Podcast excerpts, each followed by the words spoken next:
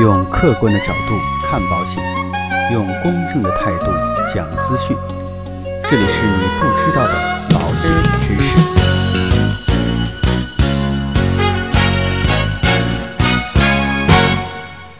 好，各位亲爱的朋友们，大家好。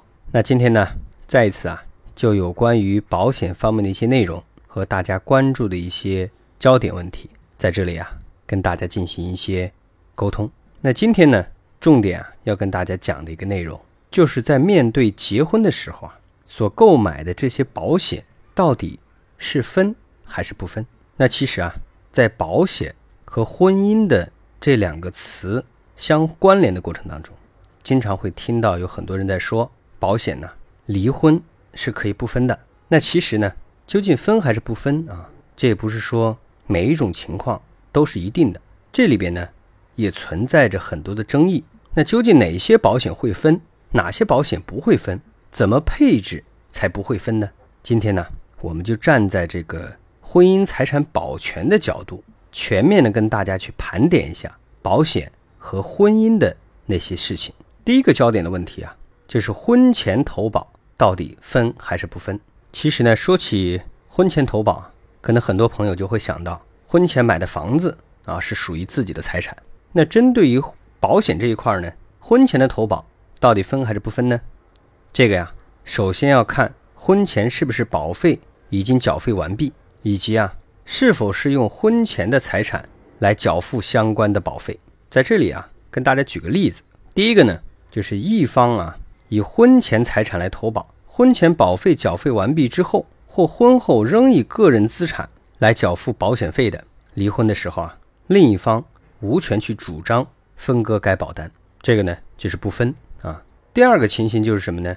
就是一方以婚前财产来投保，结婚之后呢，以夫妻共同财产来持续支付保费，或者呀，你不好去证明是否以你个人财产在支付相关的保费的，那离婚的时候啊，另外一方是可以主张按份额来分配保单的。那根据《中华人民共和国啊婚姻法》第十八条规定，一方的婚前财产。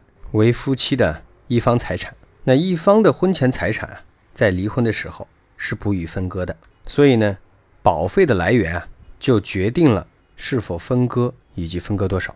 那在这个地方啊，需要注意的是，如果婚前用个人财产购买了分红或者年金保险，婚姻存续期间其保险分红及年金是不需要分割的，仍属于投保人个人所有。但是呢，如果投保人呢，将分红或者是年金拿来重新投资，则投资的收益部分是需要分割的。所以啊，在需要通过保险进行婚前财富隔离的时候，一定要早买，或者说呢，一定要把资金做好分类，这样才能彻底的去隔离风险。第二个呢，再跟大家聊一聊啊，如果是婚后去投保，那这个资产是分还是不分呢？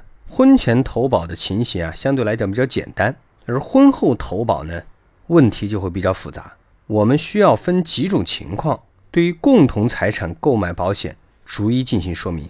第一种情形呢，就是婚后用个人财产购买保险，这个呢与前面讲的呀婚前投保比较类似，仍然属于一方的财产，离婚是不予分割的。